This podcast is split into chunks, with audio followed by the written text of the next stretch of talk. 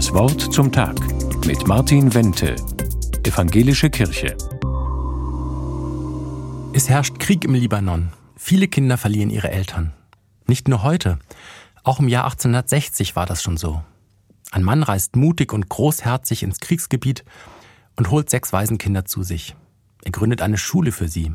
Einige Monate später sind es schon über 40 Kinder, die bei ihm wohnen. 143 Jahre ist das jetzt her. Seit vielen Jahren tragen diese Schulen seinen Namen und sind ein Leuchtfeuer des interreligiösen Lernens. Es sind die Schneller-Schulen und heute ist der Schneller Gedenktag. Johann Ludwig Schneller war ein armer Bub von der Schwäbischen Alb.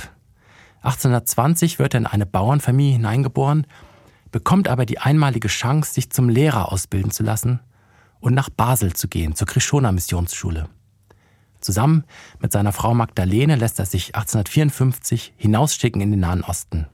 Ein pietistischer Missionar unter anderem.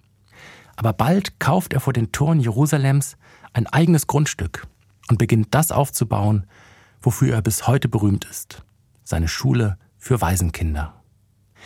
Schnellers Motivation heißt, was ist bildsamer, was ist verheißungsvoller als ein Kind? Und er meint damit, jedes Kind ist verheißungsvoll, unabhängig von seiner Nationalität.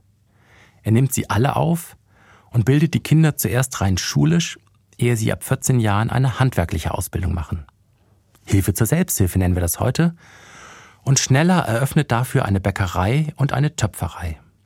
Als Schneller 1896 stirbt, leben 200 Kinder aus unterschiedlichen Nationen zwischen 4 und 17 Jahren in seinem syrischen Waisenhaus. Dessen Gelände umfasst ein größeres Gebiet als die damalige Jerusalemer Altstadt.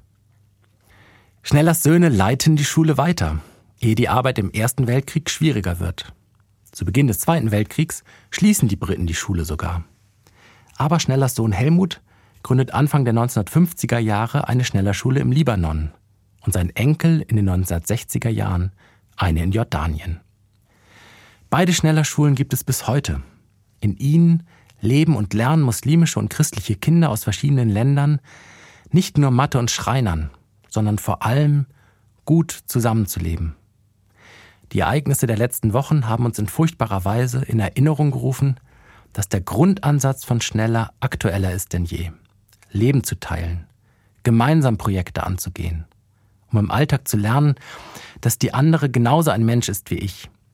So sind die Schneller-Schulen auch heute ein Leuchtturm des Friedens im Nahen Osten und für die ganze Welt. Pfarrer Martin Wendt aus Ludwigsburg von der Evangelischen Kirche.